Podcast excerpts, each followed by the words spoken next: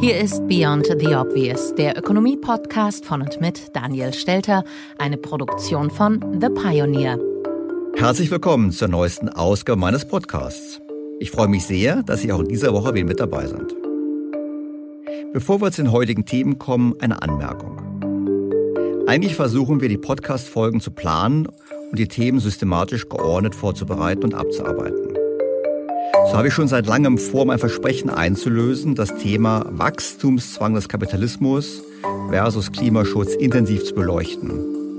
Ich habe das schon einen Podcast vorbereitet und ich habe auch schon mit zwei Experten gesprochen ausführlich, was sehr spannende Podcast-Folgen werden, so wir etwas Zeit dafür finden, sie zu bringen. Warum kommen wir nicht dazu? Ganz einfach, die Aktualität überholt uns doch immer wieder, gerade in diesen Corona-Tagen. Diese Woche ist, wie ich finde, ein gutes Beispiel für die Dynamik der Situation. Der Kanzleramtsminister schleift mal so nebenbei die schwarze Null. Die EU überlegt Exportverbote für Impfstoffe und das Deutsche Institut für Wirtschaftsforschung fordert eine Hauszinssteuer nach dem Vorbild der Weimarer Hyperinflation. All dies ruft natürlich nach einer ökonomischen Einordnung. Beyond the Obvious der Podcast mit Dr. Daniel Stelter.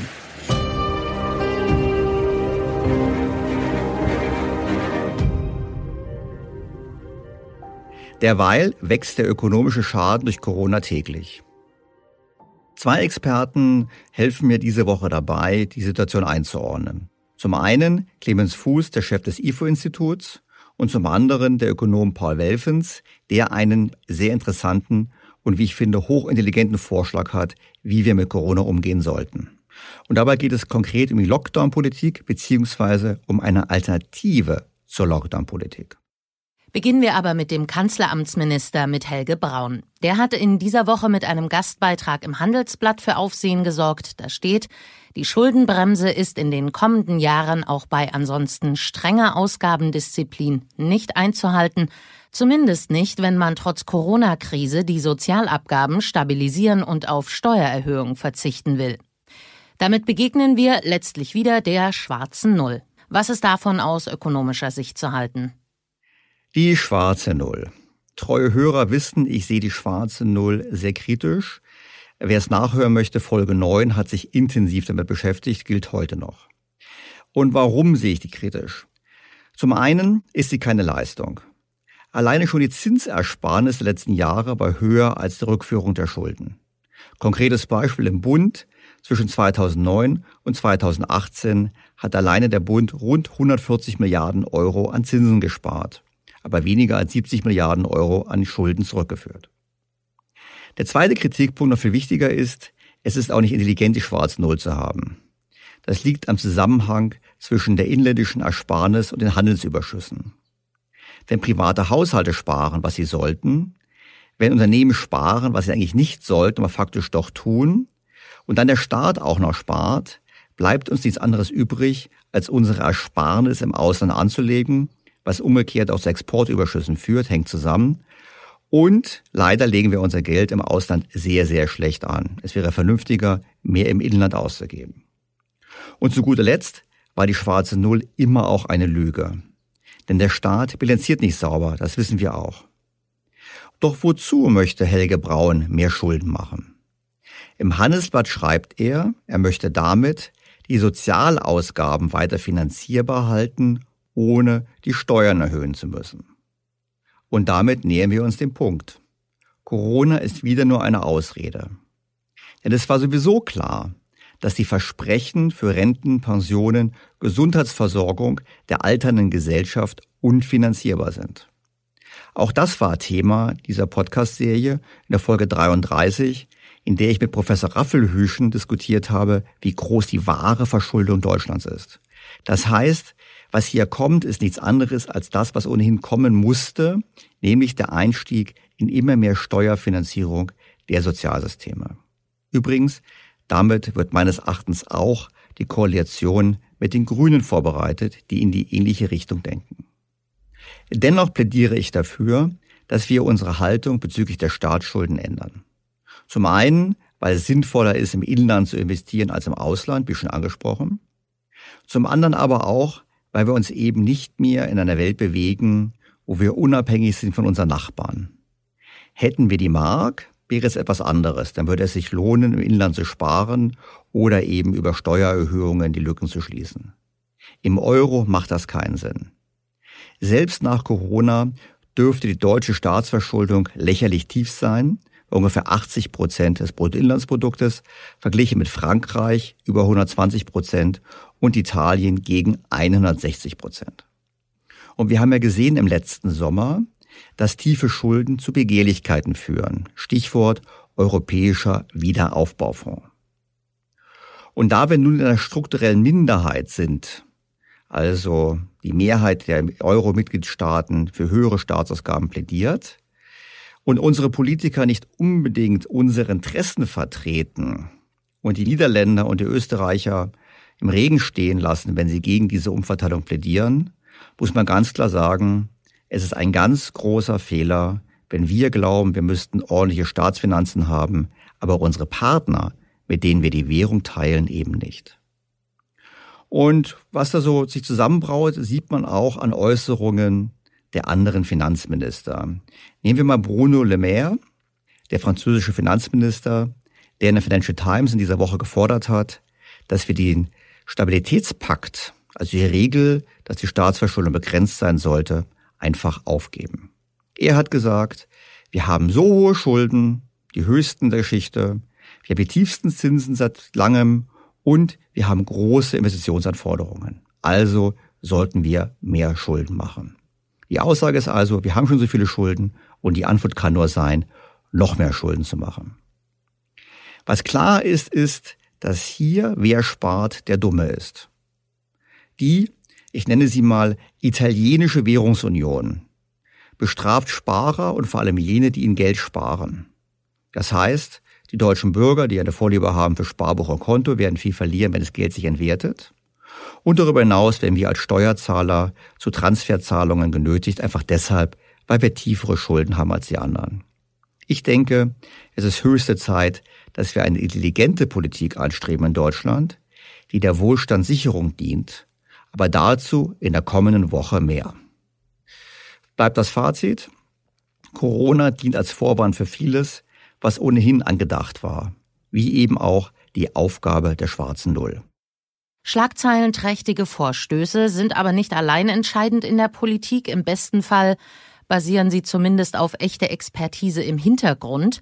Für die sorgen zum Beispiel die Forscher der großen Wirtschaftsinstitute. Und da kommen wir zu Professor Dr. Clemens Fußt. Der Chef des IFO-Instituts ist von der Uni München eingeladen worden. Er hat via Zoom eine Art öffentliche Vorlesung gehalten. Ja, vielen herzlichen Dank für die Einladung. Ich freue mich sehr dabei zu sein. Auf der Grundlage von aktuellen Forschungsergebnissen spricht er über die ökonomischen Folgen der Corona-Pandemie und den wirtschaftspolitischen Handlungsbedarf. Daniel Stelter wird die Kernaussagen näher erläutern oder kommentieren, mögliche Risiken ausleuchten und er wird auch mal bessere Ideen haben. Fangen wir mit dem Ist-Stand an. Wo stehen wir nach Meinung des IFO-Instituts in wirtschaftlicher Hinsicht? Wie sehen die Kurven aus? Wir haben im Zuge dieser Krise viel davon gesprochen, dass es vielleicht eine V-förmige Erholung gibt. Und das ist hier schon so eine Art V. Das V ist allerdings vor allem vorhanden bei den Geschäftserwartungen. Was für uns aber wichtiger ist, das ist die Geschäftslage. Wie weit ist der Erholungsprozess vorangeschritten? Und wir sind noch nicht wieder auf dem alten Niveau. Das heißt, wir haben keine V-förmige Erholung, sondern also etwas wie ein abgeknicktes V. Man könnte auch sagen, ein umgedrehtes Wurzelzeichen. Und manche sagen, es könnte ein W werden. Das heißt, es könnte nochmal runtergehen und erst sich dann wieder erholen. Das hoffen wir natürlich nicht, dass wir eine, einen W-förmigen Verlauf kriegen. Aber äh, so das richtige V, das kriegen wir hier nicht mehr auf die Reihe. Ich freue mich natürlich in gewisser Hinsicht, dass die gespiegelte Wurzel mein Szenario jetzt auch von Herrn Fuß so gesehen wird. Ich muss allerdings anmerken, dass ich skeptisch bin bezüglich der weiteren Entwicklung. Wenn wir jetzt tatsächlich mit der britischen Mutation zu tun haben in Europa und das Impfdesaster sich so fortsetzt, denke ich, dass wir zumindest für Kontinentaleuropa von dem W ausgehen müssen und das ist gar kein gutes Szenario. Da tröstet es wenig, dass Herr Fuß korrekterweise darauf hinweist, dass nur bestimmte Teile der Wirtschaft betroffen sind. Das sind insgesamt so etwa knapp unter zehn Prozent, die hier betroffen sind. Die Zeitschrift der Economist hat ja mal gesprochen von der 90 Prozent Wirtschaft, auf die wir zulaufen. Also ein Teil der Wirtschaft funktioniert einfach nicht. Kfz-Handel, Einzelhandel, Gastgewerbe, Reisebüros und der ganze Bereich Kunst, Unterhaltung und Erholung das ist gravierend, vor allem für die Menschen, die in diesen Sektoren arbeiten. Aber gesamtwirtschaftlich ist der Schaden begrenzt. Wir reden eben hier über 8,3 Prozent der gesamtwirtschaftlichen Wertschöpfung. Und das ist ja nicht alles weg. Also viele Restaurants helfen sich, indem sie Essen ausliefern. Der Einzelhandel findet Wege über den Onlinehandel und so weiter. Der Schaden ist gravierend für diese Sektoren, aber gesamtwirtschaftlich, solange er eben nicht übergreift auf Industrie und größere Teile der Dienstleistungen, ist er vielleicht nicht so groß, wie man meinen könnte. Ich denke, für die Betroffenen ist es egal, wenn man dann sagt, naja, den größten Teil der Wirtschaft geht es gut. Wir haben es einfach zu tun mit einer Krise, die bestimmte Sektoren sehr stark trifft. Und das sind ohnehin Sektoren mit relativ schwachen Margen. Ich erinnere auch da nochmal an einen Podcast vom Frühjahr, wo wir eben als Gast hatten eine Betreiberin eines Restaurants in Berlin, die geschildert hat, was es für sie bedeutet. Und deshalb sind meines Erachtens die sozialgesellschaftlichen Schäden dadurch viel höher als die wirtschaftlichen Schäden. Und das sollten wir nicht unterschätzen. Dennoch bin ich bei Professor Fußt, der sagt, dass wir jetzt keine speziellen Maßnahmen zur Nachfragestützung brauchen. Was nicht erforderlich ist in dieser Krise, ist eine breite Stützung der Kaufkraft, der Massenkaufkraft. Die Massenkaufkraft ist da. Wir haben sogar zurückgestaute Kaufkraft. Die Menschen haben das Geld, sie haben es gespart. Das Problem ist nicht, dass sie kein Geld haben, sondern dass sie es nicht ausgeben können, weil Teile der Wirtschaft geschlossen sind. Stützung der Kaufkraft macht ja auch nicht viel Sinn, wenn man das Geld gar nicht ausgeben kann angesichts des Lockdowns. Wobei hier Fußt ganz klar positioniert sich als derjenige, der sagt, Lockdown ist richtiger, es nützt uns nichts, wenn wir halbherzig vorgehen. Für lange Zeit haben wir mit unseren eher leichten Lockdown-Maßnahmen keinen Rückgang der Infektionszahlen erreicht. Und so etwas ist nicht nur für die Gesundheit schlecht, ist es auch für die Wirtschaft der falsche Weg. Es ist wirtschaftlich richtig, in einer solchen Situation zu Verschärfungen zu greifen, auch wenn diese Verschärfungen schmerzlich sind für die Betroffenen, gar keine Frage. Aber auch wirtschaftlich ist es besser, weil man dann die Chance hat, dass das Ganze irgendwann auch mal aufhört. Diese Kritik an der Politik der Bundesregierung passt natürlich ins Gesamtbild, dass wir im Prinzip durch das Lavieren in den letzten Monaten den Schaden, auch den wirtschaftlichen Schaden, unnötig erhöht haben. Es wäre besser gewesen, wir hätten früher konsequent gehandelt. Da bin ich bei Professor Fußt. Dies auch vor dem Hintergrund, dass es in anderen Ländern ähnlich schlechte Erfahrungen gibt bezüglich weniger konsequenter Lockdowns. Man kann zum Beispiel für die amerikanischen Bundesstaaten zeigen, dass die Bundesstaaten, die bei gleicher Infektionslage eher Restriktionen abgeschafft haben, keine bessere Konsumentwicklung hatten als andere Bundesstaaten, einfach deshalb, weil sie sich vor Ansteckungen fürchten. In Europa wird ja viel diskutiert über den sogenannten schwedischen Weg. In Schweden hat man weniger zu Lockdown-Maßnahmen gegriffen am Anfang. Man hat geglaubt, dass ein Konflikt besteht zwischen Gesundheit und Wirtschaft. Und jetzt kann man hier sehen, wie die Wirtschaftsentwicklung ist. Es hat Schweden nicht wirklich genutzt. Und er hat Schweden einen sehr hohen Preis bezahlt für seine Politik, zehnmal so viel Tote wie Norwegen. Das ist schon sehr gravierend. Dabei ist Herr Fuß, auch wenn man es jetzt glauben möchte, wenn man es hört, nicht für die Zero-Covid-Strategie, sondern er spricht für eine No-Covid-Strategie aus, die differenzierter vorgehen möchte. Und es gibt einen deutlichen Unterschied. Wir sagen bewusst, man muss einen ganzheitlichen Ansatz wählen. Man muss Belange der Familien, der Schüler, der Wirtschaft einbeziehen und darf eben nicht radikal schließen, aber man darf auch nicht leichtsinnig öffnen. Und wir müssen mittelfristig das Ziel verfolgen, die Infektion tatsächlich nicht nur auf eine Inzidenz von 50 zu reduzieren, sondern auf Null. Und der erste Schritt ist äh, dahin, wäre eine Inzidenz von 10 zu erreichen. Und ab 10 etwa kann man realistisch die Infektionen nachverfolgen. Bei einer Inzidenz von 50 klappt das nicht. Und deshalb sagen wir, wir müssen den Infektionsschutz verstärken, aber auf eine Weise, die immer noch Dinge ermöglicht.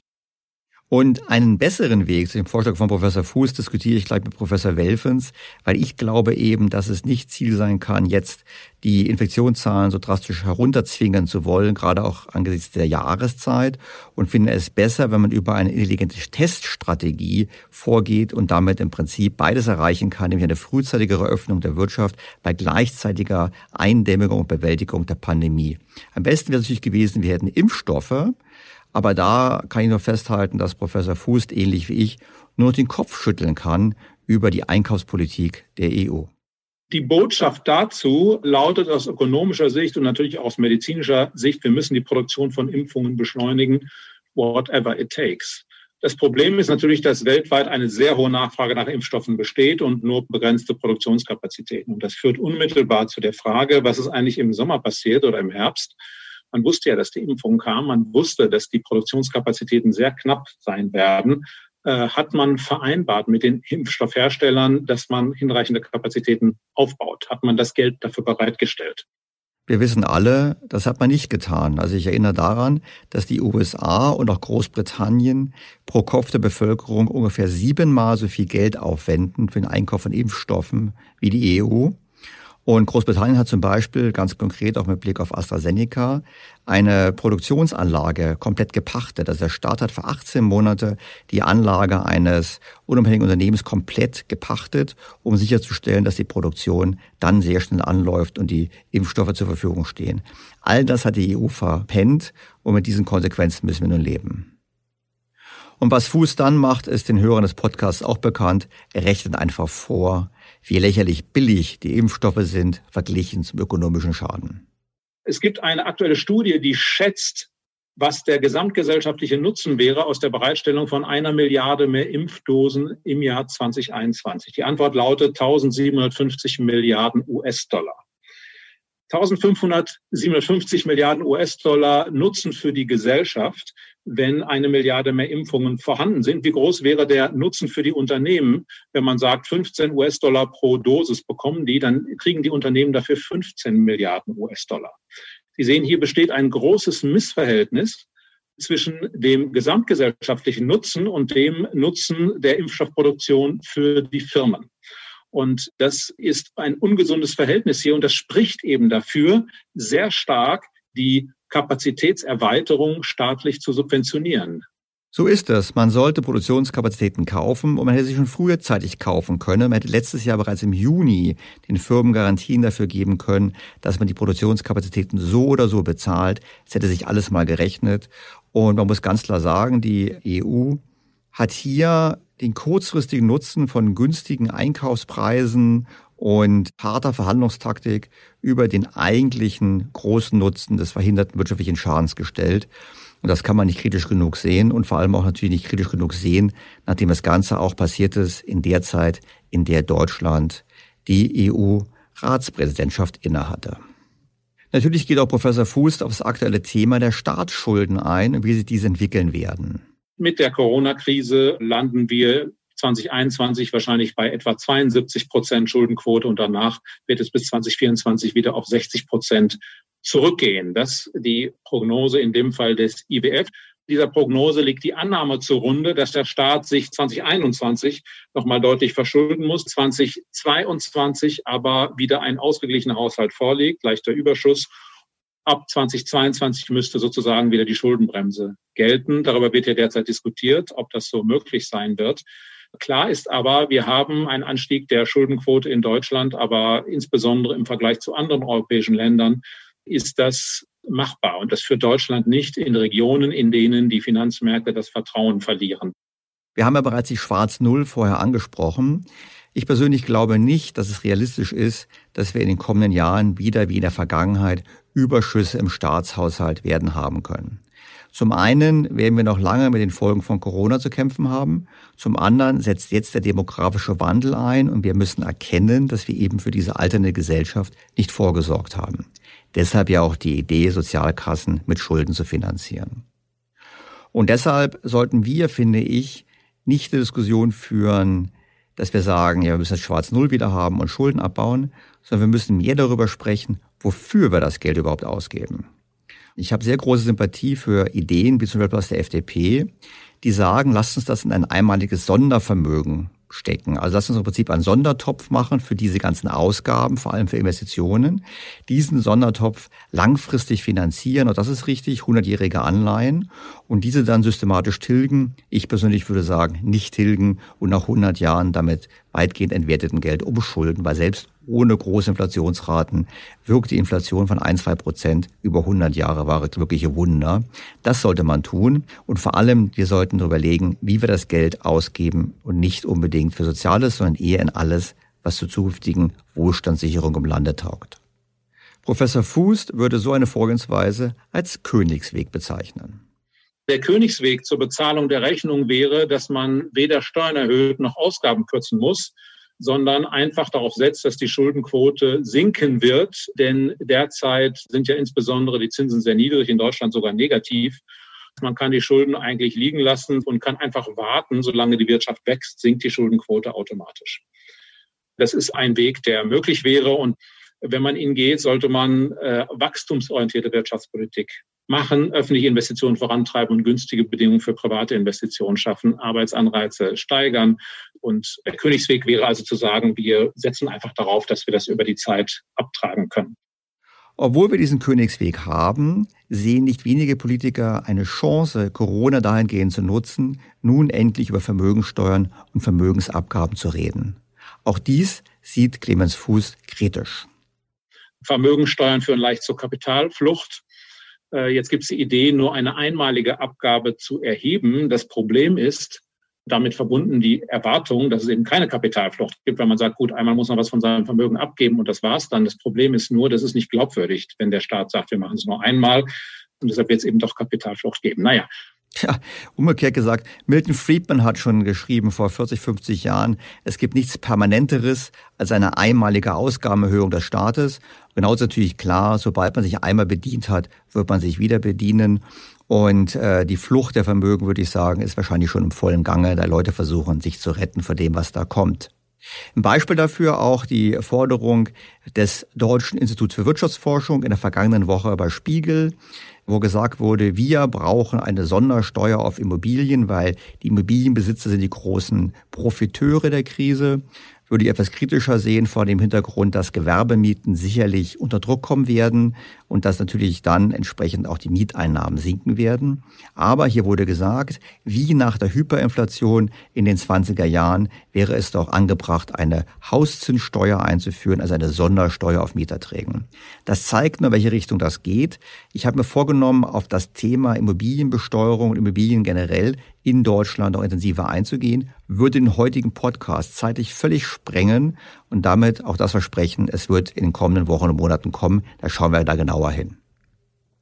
Womit ich nicht sagen möchte, dass es nicht erhebliche Probleme gibt in Deutschland, vor allem mit Blick auf die Ungleichheit von Vermögen und Einkommen, vor allem auf die Chancengleichheit. Denn dort sehen wir natürlich, dass das, was gerade passiert, vor allem diejenigen Schüler zurücklässt, die eben ohnehin schon aus benachteiligten Verhältnissen kommen. Auch da hat Professor Fußt eigene Ansichten und das hat viel mit der Digitalisierung zu tun. Ja, dann haben wir den Digitalisierungsschub und das hat eine ganze Reihe von Konsequenzen. Ich will hier nur eine erwähnen, die ohnehin schon wachsende Differenz in den Einkommen zwischen höher und weniger hochqualifizierten Arbeitnehmern, das wird weiter zunehmen. Es wird eine Welt also sein, in der Ausbildung wichtiger wird. Gleichzeitig ist die Corona-Krise eine Krise, in der Schulausbildung und Ausbildung überhaupt beeinträchtigt wird und vor allem bei Menschen aus eher bildungsfernen Milieus. Wir kriegen eine verschärfte Ungleichheitsproblematik in dieser Dimension eben in Verbindung mit diesem Digitalisierungsschub. Und das vor dem Hintergrund, dass schon im Jahre 2009 Frau Merkel die Bildungsrepublik Deutschland ausgerufen hat. Wir haben uns nicht vorbereitet und ich habe in der Folge über Berlin mal vorgerechnet, dass es bei dem jetzigen Tempo noch ungefähr 20 Jahre dauern wird, bis die Schulen Breitbandanschlüsse bekommen haben. Das zeigt aber nur, wo wir sind und das zeigt, wie die Politik in den letzten 20 Jahren falsche Prioritäten gesetzt hat. Das Bildungssystem kennen wir, hat viele Probleme und die technische Ausstattung lässt enorm zu wünschen übrig. Und seit Jahren wird plakatiert, dass die Bildung besser werden muss und dass wir bei der Digitalisierung Fortschritte machen müssen und nach den Wahlen wird es ganz gerne vergessen. Das ist ein enormes Problem mit Blick auf die zukünftigen Wachstumsraten und damit unser aller Wohlstand. Die Tatsache, dass wir eine ganze Generation von Schulkindern immer mehr abhängen, die Ungleichheit fördern und deren Bildungschancen eigentlich reduzieren, vor allem auch deshalb, weil schlichtweg die digitale Ausrüstung nicht entsprechend vorhanden ist, zeigt natürlich auf, wie dringend wir eine Beendigung des Lockdowns brauchen. Die richtige Antwort wäre gewesen, Impfstoffe zu kaufen. Das haben wir gesehen, hat man nicht geschafft.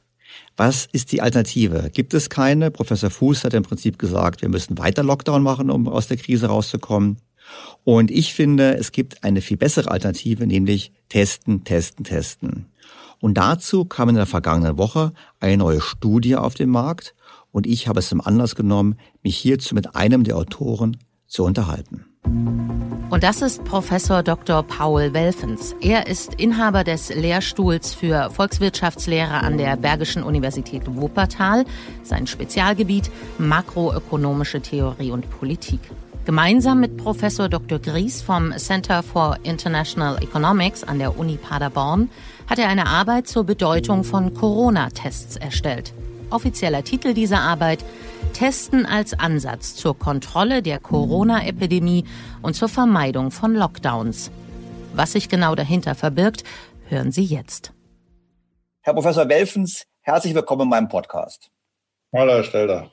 Herr Professor Welfens, Sie haben in der letzten Woche eine aktuelle Studie rausgebracht, wo Sie gesagt haben, gemeinsam mit einem Kollegen, mit Professor Gries, gesagt haben, wir bräuchten eigentlich einen anderen Ansatz in der Corona-Politik. Testen, testen, testen. Das wäre so meine Quintessenz. Vielleicht wollen Sie mal kurz erläutern, was Sie da herausgefunden haben. Ja, also mit dem Kollegen Thomas Gries von der Universität in Paderborn haben wir uns halt die verschiedenen Möglichkeiten nochmal genau angeschaut, wie man Corona in den Griff bekommen kann. Und die Alternativen heißen eben Impfdown, Lockdown oder das, was wir betont haben, äh, im Grunde genommen so eine Testen- und Quarantänestrategie. Und ich will mal zwei, drei Zahlen dazu nennen. Die Bundesrepublik Deutschland ist so bei der Sterbehäufigkeit Covid-19 nicht so ganz schlecht, aber noch fünf Ränge besser als wir ist Dänemark. Die Dänen testen viereinhalb Mal so viel wie wir und haben dann aber auch nur eine halb so hohe Sterbequote. Und wir haben halt vorgeschlagen, dann lass doch mal diese Idee des Lockdowns mal sozusagen beiseite schieben und wir gucken uns das aus so einer auch theoretisch fundierten Strategie an und dann würde das Ergebnis heißen, wir müssen also erstmal so gut werden wie Dänemark und dann nochmal den Faktor 7 draufpacken. Dann würden wir im Grunde genommen jeden Bundesbürger, jede Bundesbürgerin im Durchschnitt einmal pro Woche testen.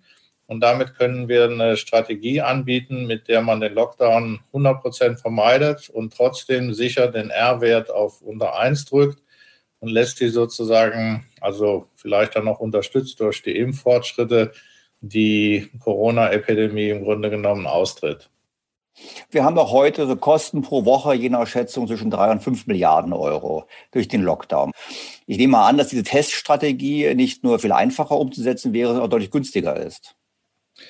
Na gut, wir haben das mal, äh, sagen wir mal, konservativ durchgerechnet und kommen dann auf Zahlen von fürs erste Halbjahr 2021 ungefähr 0,5 Prozent des Bruttoinlandsprodukts. Und wenn man dann durch den R-Faktor deutlich unter 1 sich dann sozusagen in sichererem Fahrwasser befindet, was also die Epidemie angeht, kann man dann auch das Testen ein bisschen runterfahren. Aber ganz trivial ist es auch nicht, denn wir wollen doch mal auch eine Zahl nennen. Bisher wurde pro Woche in Deutschland, so vor Weihnachten ungefähr 1,6 Millionen Tests gemacht. Und wir brauchen aber pro Tag ja, ungefähr 8,5 Millionen. Und wenn ich zum Beispiel sehe, dass, nehmen Sie mal eine mittelgroße Stadt, eben vielleicht äh, Neuss mit 160.000 Einwohnern, da gibt es ja nicht mal ein Testzentrum. Und natürlich ist unsere Strategie eine, die irgendwie ja praxismäßig umgesetzt werden muss. Und dazu gehört, dass mindestens in jeder Stadt ein Testzentrum ist und selbstverständlich in allen Unternehmen und auch in allen Schulen. Ja, also da muss natürlich die Politik äh, schon auch wirklich energisch rangehen. Auf der anderen Seite muss man nochmal ganz klar sagen, das haben Sie ja völlig zu Recht gesagt, ne? also ein Monat Lockdown umgerechnet kostet uns gut ein Prozent des Bruttoinlandsprodukts. Die Politik muss halt endlich mal wirklich ihre sieben Meilenstiefel auspacken denn es ist ja eine historische Herausforderung und die volkswirtschaftlichen Kosten und auch die Zahl der Covid-19-Sterbefälle ist einfach enorm hoch, wenn man das nicht endlich richtig macht. Die Frage, die ich jetzt stellen würde, ist, ich meine, wenn wir beide jetzt vor einem Jahr gesprochen hätten, hätten gesagt, was wir machen, hätte die Politik ja Zeit genug gehabt, das zu tun. Aber jetzt die Frage, lohnt sich das aus Ihrer Sicht jetzt noch? Meine, wir sind jetzt faktisch schon im Februar. Oder sagen Sie, naja, letztlich die drei Monate, dann kommt der Impfstoff und dann, dann lohnt sich dieser Aufwand nicht mehr? Na gut, also bei dieser doch äh, sehr behäbigen äh, Startstrategie, die wir da mit dem Impfstoff haben, denke ich, haben wir in jedem Fall einen guten Anlass, darüber nachzudenken. Erstens, wie kommen wir jetzt schnell aus diesem Lockdown raus, den wir gerade haben, und wie vermeiden wir den nächsten Lockdown nach Ostern? Das muss ja auch gesehen werden, dass das psychologisch doch äh, für große Teile der Bevölkerung in der Zwischenzeit an einer kritischen Grenze angekommen ist. Und unser Ansatz, würde ich mal sagen, also den können wir umso besser nutzen, je langsamer diese Impfpolitik geht. Und die Impfpolitik realistischerweise wird ja doch so sein, dass man nicht vor Herbst diese Herdenimmunität hat. Also von daher, das ist ja alles kein Hexenwerk, ja, diese Testinfrastruktur aufzubauen. Und wenn wir es denn tatsächlich nicht selber wissen, würde ich vorschlagen, dann rufen wir mal in Dänemark an, fragen dort mal, na, wie habt ihr denn das gemacht, um den Faktor 4,5 zu erhöhen? Und den Rest müssen wir dann schon irgendwie auch nochmal selber hinkriegen. Also die, ne, das ganze Argument, was die Politik da immer macht, die sich da auch im Kreise dreht, haben wir noch nie gemacht. Äh, muss das jetzt sein? Ja, das muss sein. Also man kann die Dinge einfach ausrechnen. Und die Alternativen sind einfach so unheimlich teuer, volkswirtschaftlich und auch in, im Sinne eben verlorener Menschenleben. Das ist einfach, denke ich, unsere Pflicht und Schuldigkeit, mal diesen Weg sorgfältig zu prüfen. Da müsste die Politik die entsprechenden Beschlüsse im Bundestag fassen und dann lässt sich das bestimmt auch umsetzen. Ich habe eine Frage, wenn wir jetzt in die Richtung gehen würden, haben Sie auch angeschaut, auf dem Weg dorthin, wir werden ja nicht morgen die Kapazitäten haben, wäre es dann als erster Schritt richtig zu sagen, wir testen einfach konsequent alle Menschen, die Alters- und Pflegeheime betreten, und zwar jeden Tag. Ist das dann ein Zwischenschritt oder sagen Sie, es genügt nicht? Nee, nee, also ich meine, wir sollten schon auch klug genug sein, einfach aus den Beispielen zu lernen, die vor unserer Nase liegen. Also Stichwort Tübingen. Und äh, man könnte auch Beispiele aus dem Ausland nehmen. Also in jedem Fall ist es ja selbstverständlich, dachte ich immer, dass man in den Altersheimen und auch in Krankenhäusern übrigens äh, zu 100 Prozent testet. Ob das jeden Tag sein muss oder vielleicht reicht das auch jeden zweiten Tag. Aber diese Teststrategie muss sozusagen sehr, sehr konsequent sein. Ja, da kann es auch nicht sein, dass wie scheinbar in deutschen Krankenhäusern irgendwelche Krankenpfleger, die da in verschiedenen Einsätzen in Krankenhäusern A, B, C sind, gewissermaßen dann durch das äh, Routinetestmuster durchfallen. Also man muss das schlicht und ergreifend so ernst nehmen. Das kennt doch jeder von uns, der mal eine Flugreise gemacht hat.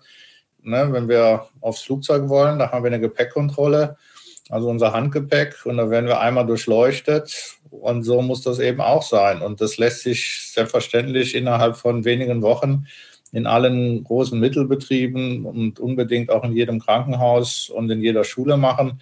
Und ich denke mal, selbstverständlich in den Altenheimen und in den Krankenhäusern fangen wir zu 100 Prozent an, und zwar übernächste Woche.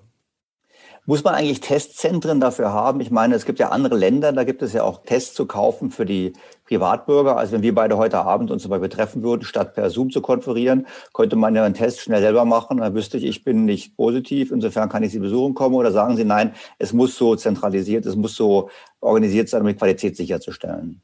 Naja, es wäre sicher sinnvoll, zum Beispiel, ne, wenn wir an Schülerinnen und Schüler denken oder von mir aus auch an Studierende oder Leute in Unternehmen, so nach der Devise, ja, die kommen ja sowieso morgens durch die Tür, durchs Betriebstor. Dann kann man die Leute sozusagen auch zu ganz vernünftigen Kosten und testmäßig gut erfassen. Das spricht ja überhaupt nichts dagegen. wenn wir da entsprechend äh, zertifizierte Zuhause-Tests haben, ja, dann kann man sozusagen ja privat nochmal in Eigeninitiative hier entsprechend Sicherheit äh, draufpacken. Das machen ja auch viele Menschen schon. Ne? Man muss beides tun, ja, aber der, der Staat, der jetzt bei uns auch großenteils Träger des Gesundheitssystems ist, also Stichwort Krankenhäuser, der muss aber dann nun selber auch wirklich viel leisten. Und wir müssen einfach sehen, dass wir Schwachpunkte, egal ob das jetzt auf der Ebene Bund, Länder, Gemeinden betrifft, die können wir natürlich an der Stelle nicht akzeptieren. Und nochmal schauen wir mal nach Tübingen. Ja, also in Tübingen hat man das ja auf Basis von so einer, sag ich mal, größeren Privatinitiative und auch mit vielen äh, Stiftungsgeldern geschafft, äh, richtig gute Ergebnisse zu erzielen. Und mit etwas mehr Testeinsatz können wir die, ich muss nochmal sagen, fantastisch hohen ökonomischen Kosten des Lockdowns äh, vermeiden. Und wir als Bundesrepublik Deutschland, ja, wir haben neun Nachbarländer, wir sind der wichtigste Handelspartner für die meisten EU-Partnerländer. Also nicht jeder Prozentpunkt weniger Wirtschaftswachstum bei uns ist auch ein negativer Konjunkturimpuls für unsere Nachbarländer. Und da stehen wir doch in der doppelten Verantwortung, nämlich gegenüber der eigenen Bevölkerung und gegenüber unseren EU-Partnerländern. Das heißt im Klartext, die Nachricht heute vom Gespräch mit Ihnen ist an die Bundesregierung, ähm, statt jetzt über die Impfstoffe zu klagen oder so weiter davon abzulenken, dass man selber bei der Beschaffung vielleicht einen guten Job gemacht hat, jetzt lieber Konzentration auf das, was wir beeinflussen können, nämlich Testkapazitäten aufbauen, sehr schnell. Dann können wir den Lockdown beenden, haben ein besseres Wirtschaftswachstum in Deutschland und können auch die EU stabilisieren. Das wäre sozusagen Ihr Appell heute, vor allem angesichts von Kosten, ich wiederhole es nochmal, von nur 0,5 Prozent des Bruttoinlandsprodukts für ein halbes Jahr. Ich meine, da reden wir von ungefähr 15 bis 20 Milliarden Euro, also verglichen mit dem wirtschaftlichen Schaden eigentlich, ja, wie mal ein großer Banker gesagt hat, Peanuts. Ja, also unbedingt richtig. Ja, man muss ja im Leben immer das tun, was man wirklich gut tun kann. Das äh, mag ja dann Herrn Spahn und andere nicht daran hindern, auch die äh, Hausaufgaben nochmal nachzuholen in Sachen äh, Impfstrategie. Das wird alles dauern. Und wir wissen ja ohnehin, dass wir in den ersten drei Monaten nur 11 bis 13 Millionen Impfdosen zur Verfügung haben werden. Also laut äh, Interviewäußerung von Minister Spahn. Äh, wir als Ökonomen, wir können speziell ja zu Knappheitsfragen was sagen, egal ob es jetzt die Knappheit von Impfstoffen oder Testkits betrifft. Da sind Ökonomen zuständig und das ist eigentlich ein Fehler, dass man in der Expertenrunde, die dann auch im Kanzleramt sozusagen kreist, dass man da diese ökonomischen Aspekte nicht einbezogen hat. Und ich sage nochmal, ne, also man kann auch von kleinen Ländern wie Dänemark wunderbar was lernen und wir sollten das eben zügig umsetzen. Jetzt bin ich natürlich mit Ihnen spontan einer Meinung, dass Ökonomen mehr Gehör bekommen sollten in Deutschland, aber auch auf der EU-Ebene. Was wäre Ihre Antwort gewesen in der Impfstrategie? Ich meine, wenn Sie jetzt im letzten Juni die EU-Kommission beraten hätten beim Einkauf von Impfstoffen, wie hätten Sie das gemacht? Ja gut, da kann man jetzt natürlich äh, einerseits sagen, im Nachhinein ist man schlauer, aber das Argument würde ich mir nicht zu eigen machen. Also ich habe selbst ein, ein Buch geschrieben, das heißt Corona-Weltwirtschaftskrise. Und da gibt es ein Kapitel zum Thema Impfstoffstrategie. Und ich denke mal, ich habe nicht alle Punkte drin, aber das Wesentliche, glaube ich, schon äh, richtig auch identifiziert. Also ich bin immer davon ausgegangen, dass selbstverständlich man verschiedene Impfstoffkandidaten auf Vorrat einkauft, dass diese Firmen, was auch gut ist, auf Vorrat produzieren sollen und dass man am Ende eine Situation haben wird, könnte sein, dass man ein Drittel der Impfstoffe die produziert worden sind, auf Vorrat wegschmeißen muss, weil man konnte ja nicht vorher wissen, ja, wer ist sozusagen der erfolgreiche Impfstoff. Und dass man dann eben ein gutes Drittel einfach selbst verimpfen würde und alles, was man dann übrig hat, würde man den Entwicklungsländern schenken. Also von daher hätte ich im Zweifelsfall doch gesagt, es müssen also gut zwei Milliarden Impfstoffe bestellt werden. Und natürlich muss dann ja die Produktionsfrage sofort geklärt werden. Und dann nützen mir auch nicht große Optionszahlen, sondern ich muss zwei Milliarden, also im Grunde genommen im äh, Oktober, November dann fest bestellen oder vielleicht noch ein bisschen mehr. Und dann reden wir vielleicht dann noch eher über Kosten von 30 Milliarden Euro und nicht über 3 Milliarden Euro. Und man muss dann einfach sagen, na, relativ zu 750 Milliarden Corona-Wiederaufbaupaket, was dann die Kommission mit großem Trarada geschnürt hat, 30 Milliarden wären da wunderbar investiertes Geld gewesen. Und das hat man irgendwie versäumt. Und wenn es so wie ich das in Interviewäußerungen auch gehört habe, etwa von äh, Peter Liese vom Europäischen Parlament, wenn man dann sagt, ja, damals haben wir zum Glück auch verhindert, dass zu teuer eingekauft wurde. Das ist ja absurd.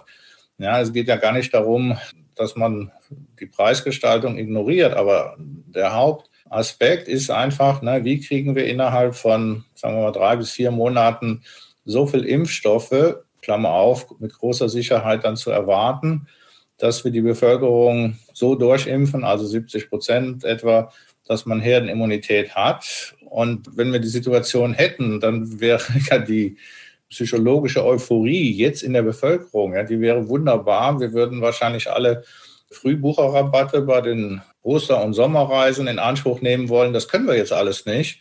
Und da kann man doch sehen, dass ein bisschen mehr Nachdenken und eben auch das Einbeziehen von Ökonomen ist einfach unbedingt notwendig. Selbstverständlich brauchen wir die Mediziner und die Epidemiologen und so weiter. Aber wenn man daraus eine Art medizinisches Oberseminar macht, dann sieht man, kommt man doch mit ganz schlechten Ergebnissen raus. Und das ist jetzt auch nicht so einfach zu korrigieren. Also Sie haben im Prinzip, hätten Sie gesagt, wir kaufen von allen Anbietern für jeden Bürger. Wir garantieren die Produktionskosten. Das heißt, dass das Risiko des Produzenten, dass er hinterher auf Chargen sitzen bleibt, die keiner abnimmt, die nehmen wir eben ab. Und die Überproduktion verschenken wir dann. Auf diese Art und Weise hätten wir auch viel früher angefangen zu produzieren, was jetzt eine Diskussion ja auch ist mit AstraZeneca.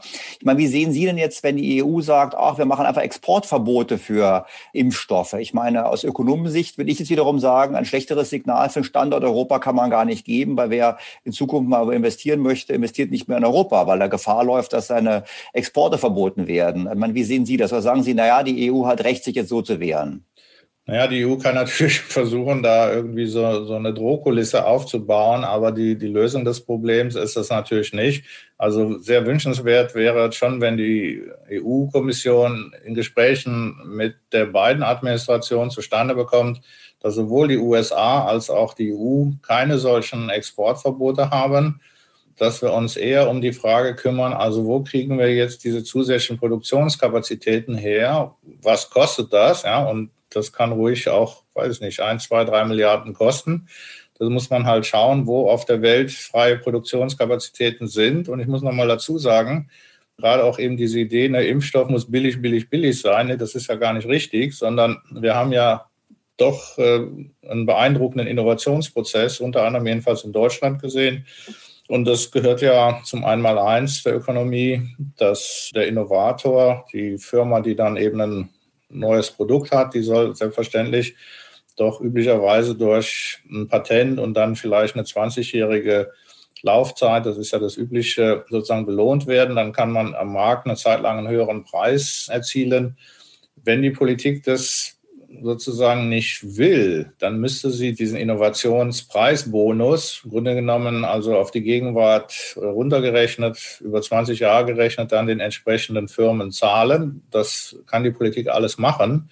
Die Politik muss aber halt, nachdem sie sozusagen so lange geschlafen hat, dann doch mit Anbietern auf der Welt über die Frage dringend sich zusammensetzen. Also wie kann nun diese sicher auch komplizierte Impfstoffproduktion zügig hochgefahren werden? Und man muss nochmal sagen, relativ zu den volkswirtschaftlichen Kosten, also jeder Zusatzmonat, den wir bei der Impfaktion verplempern, ja, das ist mindestens ein Prozent des Sozialprodukts, den wir sozusagen weniger als Aufschwung haben. Und wir hatten ja eben schon gesagt, ne, ein Prozent des Bruttoinlandsprodukts, im Fall Deutschlands sind es 34 Milliarden Euro, im Fall der EU sind es 140 Milliarden. Also da reden wir über sehr, sehr große Beträge.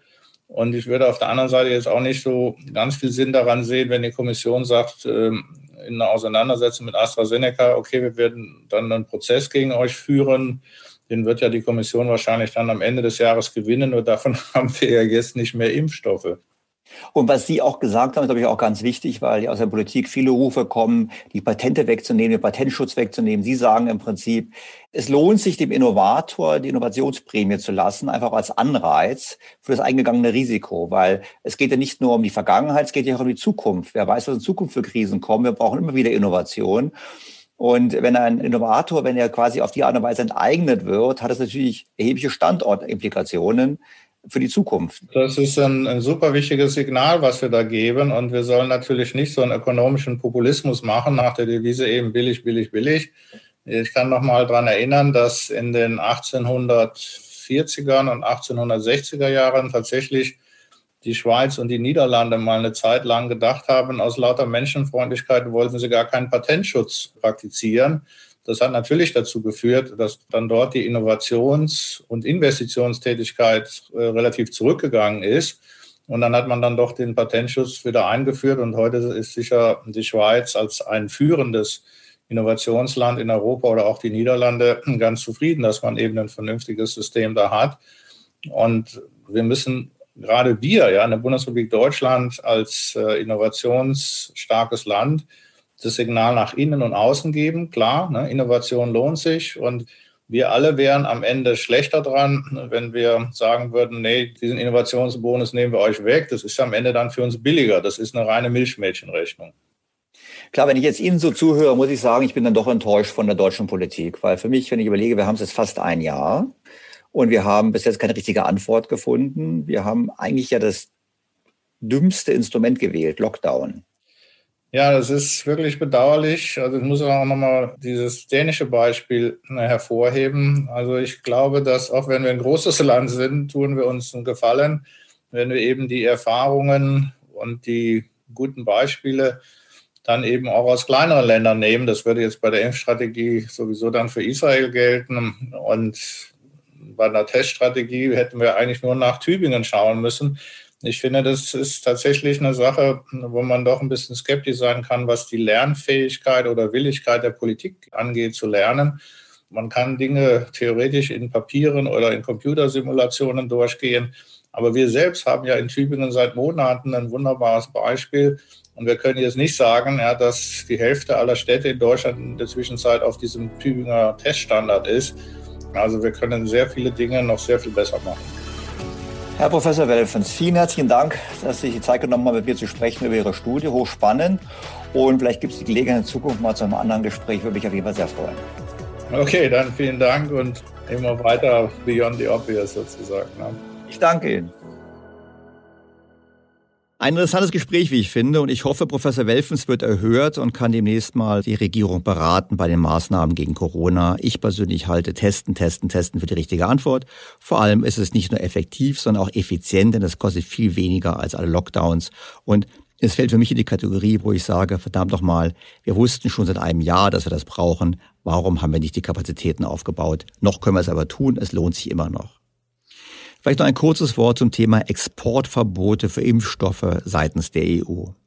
Für mich ein ganz klares Zeichen von Panik in der EU-Kommission und der Bundesregierung angesichts des offensichtlichen Desasters bei der Beschaffung von Impfstoffen. Ich kenne die Verträge mit AstraZeneca nicht genau, aber eins ist klar. Wer viel später, konkret drei Monate später als alle anderen, also hier USA und Großbritannien kauft, der darf sich nicht wundern, wenn er nicht bevorzugt wird. Er darf sich auch nicht wundern, wenn entsprechende Produktionsverzögerungen ihn entsprechend treffen. Großbritannien hat nicht nur Monate früher gekauft, sondern, wie bereits angesprochen, auch eine eigene Produktion finanziert und zur Verfügung gestellt. Und äh, wenn man die britischen Medien verfolgt, sieht man dort zumindest die Einschätzung, dass die Wertschöpfungsketten völlig getrennt sind. Das heißt, es gibt keine Vorprodukte, die zwischen der EU und Großbritannien hin und her gehen zur Herstellung der Impfstoffe, sondern die Impfstoffe werden jeweils rein regional gefertigt. Und wenn nun die EU quasi als Erpressung Exportverbote für BioNTech und andere Impfstoffe aus der EU verhängt, dann schadet dies dem Standort Europa enorm. Denn was sagt das denn? Es sagt jedem, der eine Produktionskapazität aufbauen möchte, dass er vorsichtig sein sollte, das in der EU zu tun. Ja, man muss damit rechnen, dass aus irgendwelchen Gründen die EU ihm den Export verbietet. Dieses Signal ist verheerend für den Standort Europa und deshalb sollte die Bundesregierung statt das zu fördern, entschieden entgegentreten und sagen, wir machen so etwas nicht. Wir können nicht die Tatsache, dass wir schlecht eingekauft haben, dann über protektionistische Maßnahmen kompensieren. Generell haben wir aber in Europa einen Hang zur Protektionismus und auch Staatswirtschaft. Und da möchte ich noch ein Beispiel aufgreifen, nämlich die vom französischen Staat in der letzten Woche verhinderte Übernahme der Supermarktkette Carrefour. Carrefour sollte übernommen werden von einem kanadischen Wettbewerber und die französische Regierung hat das untersagt, weil man Angst hatte, dass dann die Lebensmittelsicherheit in Frankreich gefährdet würde. Kann man natürlich drüber lachen, aber nach einer Verordnung der französischen Regierung aus dem Jahre 2005 sind praktisch alle französischen Firmen so strategisch relevant, dass sie aus dem Ausland, zumindest aus dem Ausland außerhalb Europas, nicht übernommen werden können. Wir sehen also, Europa schottet sich ab, Europa setzt auf Protektionismus und auf Planwirtschaft und das kann nicht gut ausgehen. Was mich zum letzten Punkt führt. Galeria Karstadt Kaufhof. Die Bundesregierung will tatsächlich dem angeschlagenen Warenhauskonzern stützen. Und das mit einem Darlehen von bis zu 460 Millionen Euro. Letzte Woche in dem Podcast haben wir diskutiert TUI und Lufthansa, wo ich gesagt habe, naja, bei TUI bin ich mir nicht ganz sicher, ob es das Geschäftsmodell in Zukunft überhaupt noch gibt. Einfach deshalb, weil es immer weniger Pauschalreisende gibt und sich die Kunden Flüge, Hotel, Mietwagen und alles andere selber zusammenstellen können. Und gleichermaßen müssen wir doch anerkennen, dass Warenhäuser schon seit langem unter Problemen leiden. Darum gab es die Fusion von Karstadt und Galeria Kaufhof. Und deshalb ist es klar, dass nach mehreren Krisen es nicht die letzte Krise ist. Hier also ein Darlehen von 460 Millionen Euro zur Verfügung zu stellen, entspricht der Stützung des letzten Postkutschenherstellers. Das ist schlichtweg nicht gut und nicht zielführend. Es ist im Prinzip eine höchstwahrscheinlich sehr verlustbringende Aktion für die Steuerzahler. Dies sieht auch mein Gesprächspartner der letzten Woche, der Insolvenzverwalter Dr. Hammes, so. Er schreibt mir Folgendes. Es ist eine dreiste Frechheit und Irreführung. Berichtet wird nämlich, dass die Staatshilfe als Nachrangdarlehen gewährt wird, das in einer Folgeinsolvenz erst dann befriedigt würde, wenn alle einfachen Insolvenzforderungen vollständig erfüllt sind. Da die Insolvenzquote bei durchschnittlich nur sechs Prozent liegt und völlig ungewiss ist, ob diese hier überhaupt erreicht würde, handelt es sich in Wirklichkeit um ein Hochrisikodarlehen. Ich vermute, dass das Geld vor allem dazu verwendet wird, die Mietzahlungen sicher bereitzustellen und Frühjahrsware zu kaufen, deren Absatz genauso ungewiss ist wie der Abverkauf der Winterware. Das Argument, Arbeitsplätze und Innenstädte müssten erhalten bleiben, ist ein neuerlicher Beleg für den herrschenden unwirtschaftlichen Staatsinterventionismus la DDR 2.0. Und, lieber Herr Stelter, ich wette heute schon, dass ein Totalverlust folgen wird. Dem ist nichts hinzuzufügen. Doch, dem ist noch was hinzuzufügen, bevor es das wirklich für heute gewesen sein soll. Noch eine Schlussanekdote. Ein Hörer schrieb mir eine E-Mail mit dem Titel Geldverbrennungsaktionismus und wies mich auf einen Artikel in der Welt hin, in dem geschildert wurde, dass der Bund den Apothekern sechs Euro pro verteilter FFP2-Maske erstattet. Dies bei einem Einkaufspreis von 60 bis 70 Cent netto. Er meinte dann, da wäre es billiger gewesen, den Empfängern der Masken die Masken per Post direkt zuzuschicken, als sie so teuer über die Apotheken zu verteilen. Einige Apotheker verzichten zwar darauf und geben dann zwei Masken aus im Preis von einer, aber wir sehen, was passiert, wenn der Staat sich so involviert. Ich finde, der Hörer hat recht. Geldverbrennungsaktionismus bringt es auf den Punkt. Leider ist es unser Steuergeld. Damit endet die heutige Episode. Informationen zum Nachlesen finden Sie im Blog von Daniel Stelter auf think-beyondtheobvious.com. Dort haben Sie auch die Möglichkeit, Fragen und Rückmeldungen zu diesem Podcast zu hinterlegen. Das war's für diese Woche. Auf ein Wiederhören in der kommenden Woche an dieser Stelle. Ihr Daniel Stelter. Beyond the Obvious, der Podcast mit Dr. Daniel Stelter.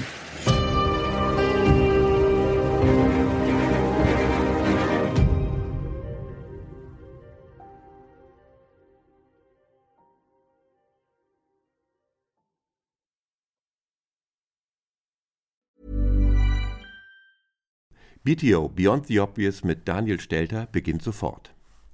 Ich bin Kai Dierke. Und ich bin Anke Huben. Ja, wir gehen mit unserem Podcast Dirke und Huben, der Führungspodcast, ja nun schon in das dritte Jahr. Und für den Start in dieses Jahr haben wir uns wieder ein Thema ausgesucht, das uns alle umtreibt und fordert. Wir haben es genannt Krisenjahr 2024. Eine Frage der Haltung. Ja, und wenn man auf 2023 zurückguckt, muss man ja sagen, es war wirklich ein sehr forderndes Jahr für alle. Und mal ehrlich, wenn wir jetzt auf 2024 gucken, das wird uns wohl eher mit noch mehr Unsicherheiten konfrontieren. Die englische Wirtschaftszeitschrift Economist nennt das so schön Perma-Vocation, also ein Zustand permanenten VUCAs. Das ruft geradezu nach einer Haltung der trotzigen Dennoch-Zuversicht des ja. Camuschen Sisyphos. Allerdings. Und deshalb wollen wir Sie zu Beginn dieses Jahres mit einem etwas anderen Blick auf Ihr Selbst inspirieren. Es geht um die Kultur der Performance und die Kultur des Charakters, um ein neues Modell der Lebensphasen und uns als raffiniertes Tier. Ja. Ha, es geht um Adam 1 und um Adam 2. Was das ist? Na, hören Sie doch mal rein. Sie finden alle Folgen unseres Podcasts in Ihrer Podcast-App unter Dirke und Huben, der Führungspodcast. Auf unserer Website dirkehuben.com und in den Shownotes dieser BTO-Folge. Wir freuen uns auf Sie. Und bis dahin wünschen wir Ihnen viel Freude am Führen. Und jetzt geht es weiter mit Daniel Stelter in BTO.